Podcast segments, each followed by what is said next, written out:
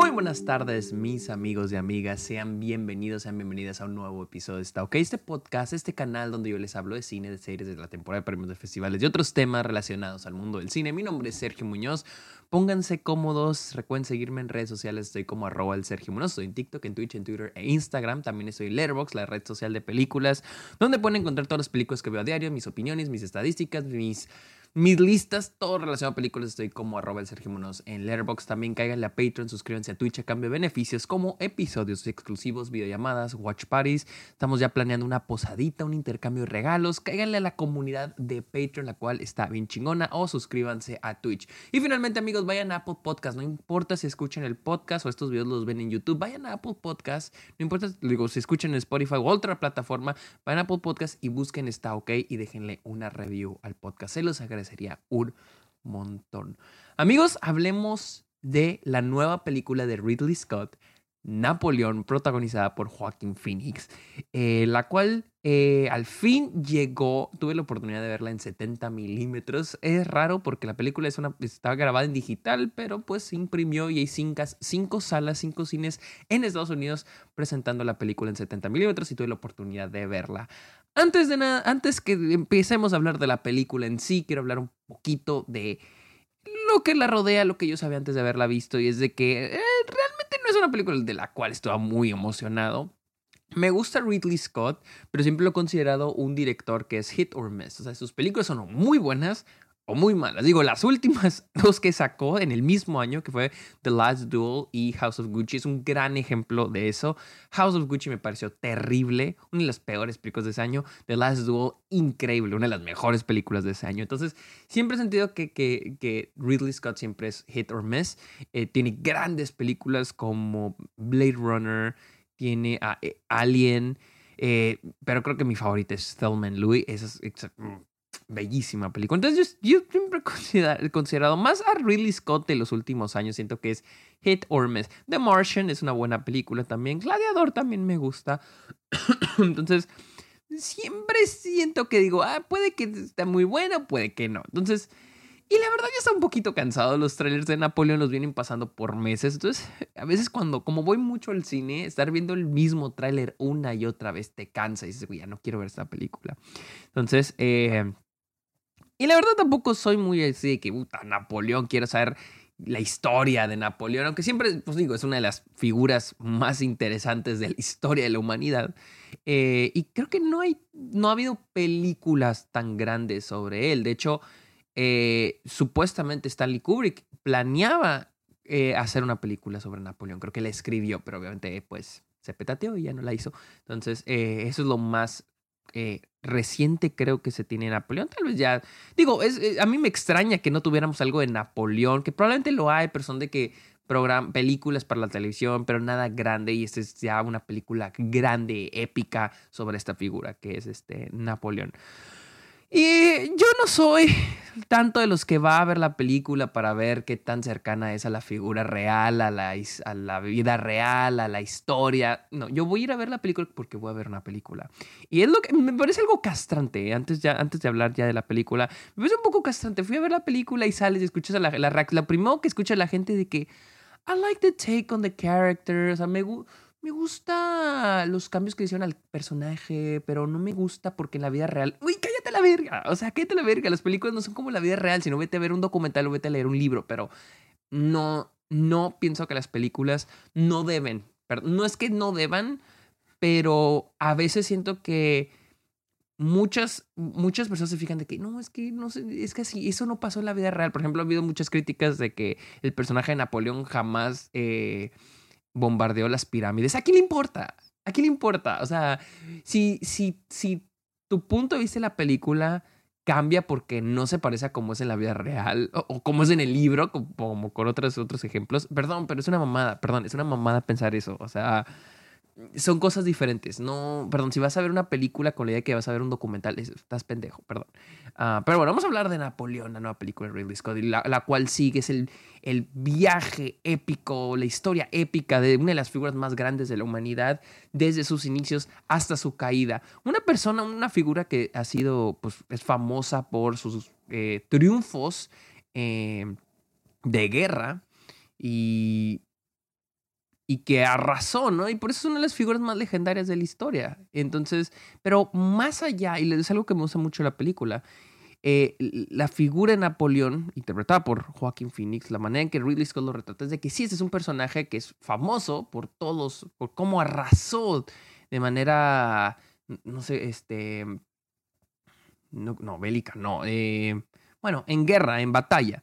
Y, me gusta cómo lo retrata Ridley Scott en esta manera de un personaje con el ego gigante, gigante y enorme. Y me gusta ese take que tiene Ridley Scott en hacerlo casi gracioso.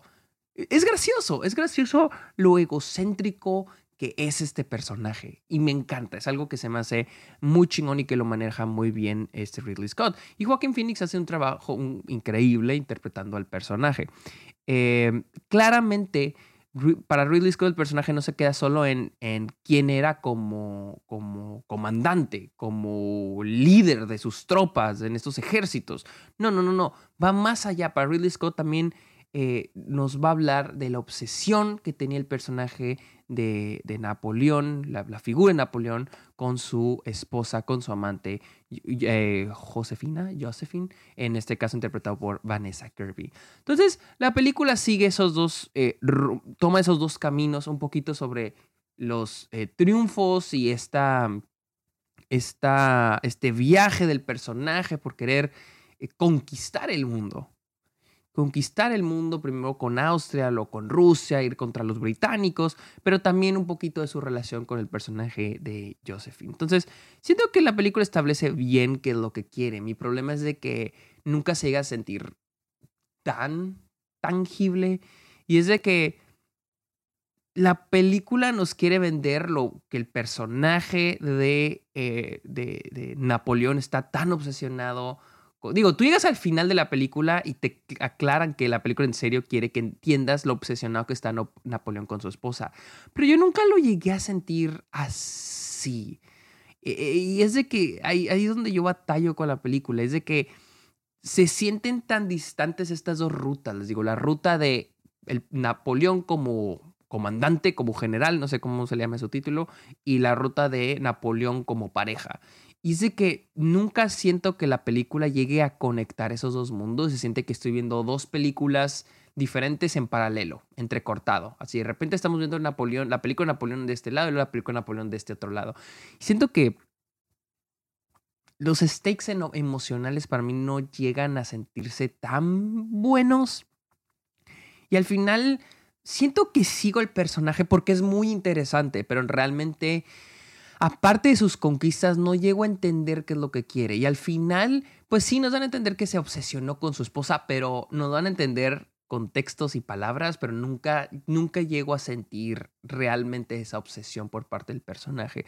Y es de que yo siempre sentí que el personaje lo que quería era un heredero, esa es otra cosa, entonces se vuelve confuso. Entonces, como que quiere un heredero y, y Josephine no se lo puede dar, entonces yo sentí que por ese rumbo iba la película, pero no, después te dicen de que no, él está obsesionado con su esposa, pero yo jamás lo sentí. Ese es, ese es mi mayor eh, pero con la película. Porque les digo, es como ver dos, dos, dos películas este, que no, que podrían conectarse, que puedan vivir en el mismo mundo, pero no se siente así. Se siente de que, ok, ahora vámonos a escenas de Napoleón en guerra y, Napoleón eh, siendo diplomático.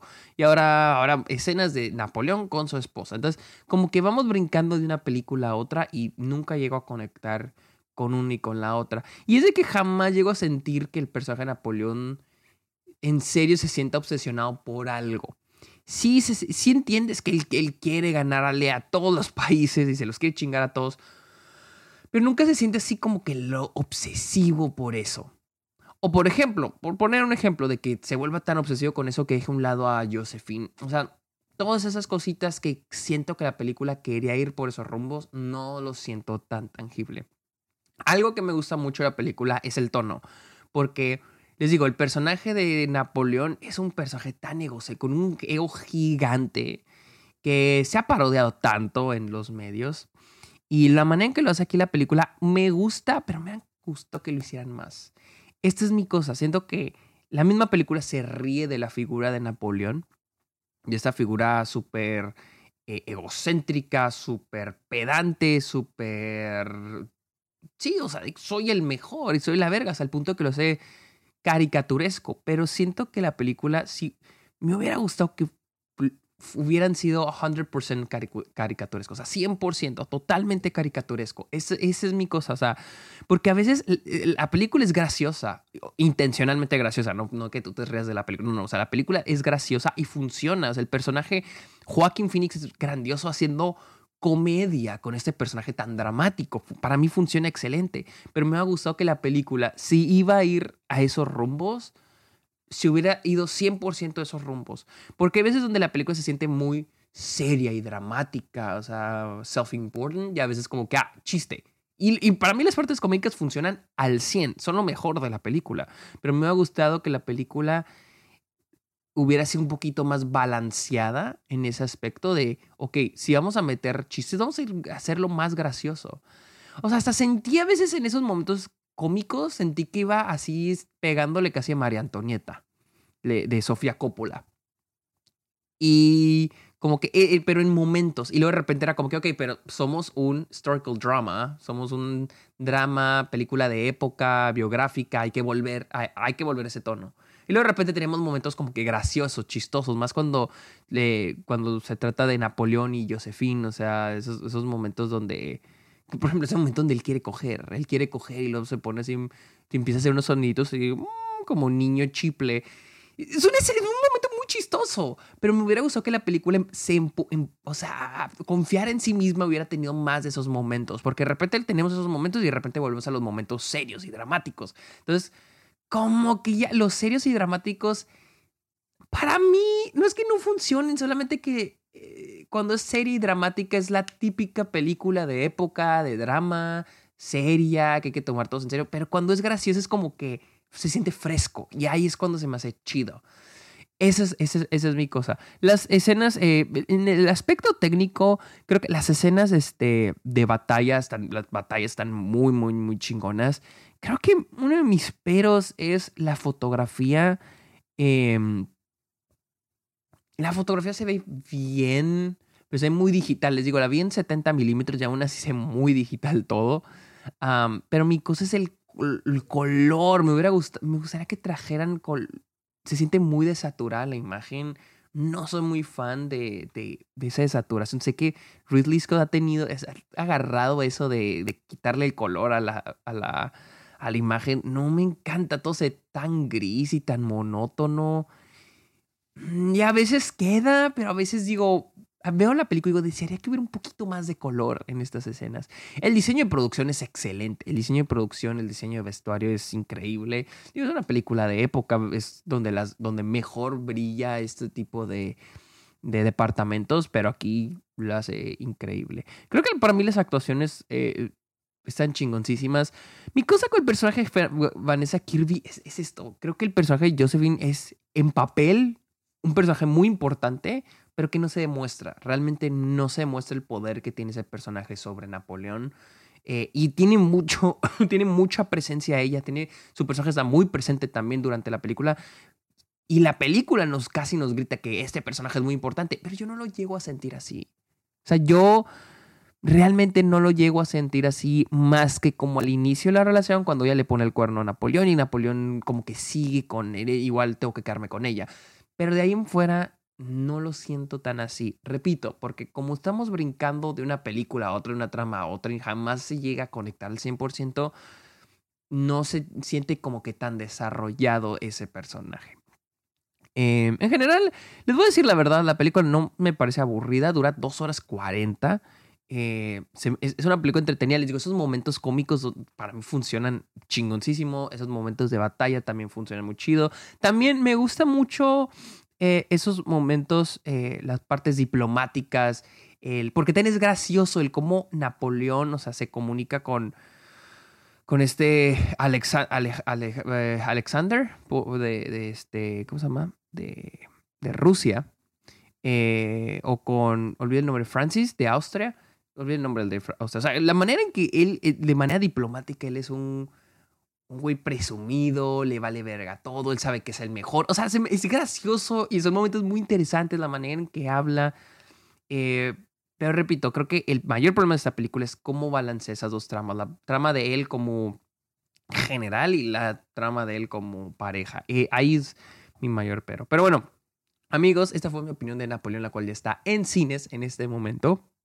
Para que vayan a verla, les digo, no es una película aburrida, está, la verdad, está divertida, está entretenida. Ahora sí que es palomera. Amigos, recuerden seguirme en redes sociales. Estoy como arroba el Sergio Munoz. También estoy en Letterboxd, la red social de películas. Estoy como arroba el Sergio Munoz. A Patreon, suscríbanse a Twitch y déjenle una opinión a esta OK en Apple Podcast. Amigos, muchísimas gracias por escuchar este episodio. Que tengan muy bonito día. Bye.